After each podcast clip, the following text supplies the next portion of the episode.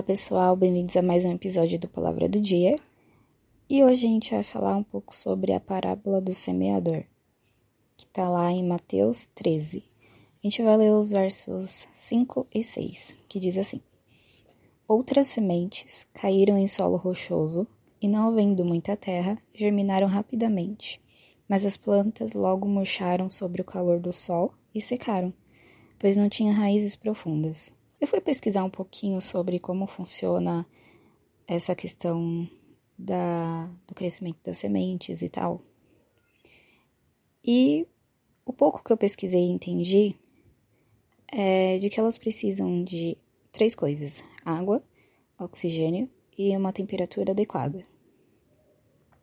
E conforme as células do embrião recebem isso, ela começa a se desenvolver.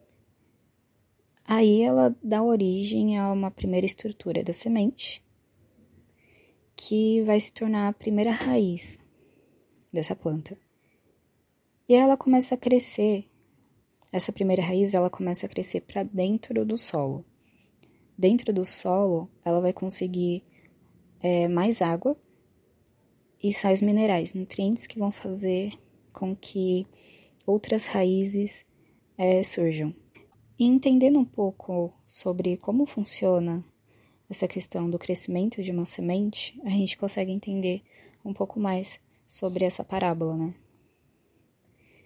Jesus diz que a semente ela caiu num solo rochoso, um solo que tinha pouca terra e que ela nasceu, ou seja, essa semente ela começou nesse primeiro processo. Ela tinha água, ela tinha uma temperatura adequada, ela tinha oxigênio. Só que logo ela morreu. E ela morreu porque ela não tinha raiz, ou seja, ela não tinha raiz porque ela não encontrou uma terra, ela não encontrou um solo. E onde que a gente se encaixa nisso? É, Jesus fala que nosso coração é como se fosse essa terra. E as outras terras que ele cita na parábola.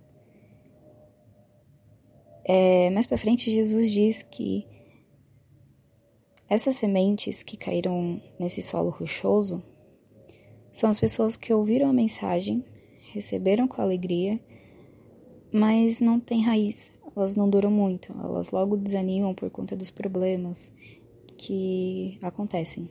E com isso eu deixo algumas perguntas para meditarmos juntos. Será que o nosso coração tem sido como esse solo rochoso?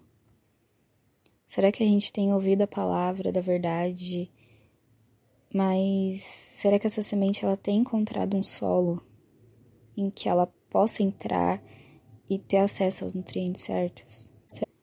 Agora, se você acha que o teu coração já é uma terra boa, uma terra onde essa semente ela a raiz dela vai encontrar no fundo os nutrientes certos para ela se desenvolver, a oração precisa ser para que não venha faltar esses nutrientes.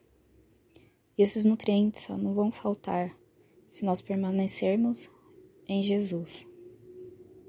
Em João 15 ele diz que precisamos permanecer nele para darmos frutos.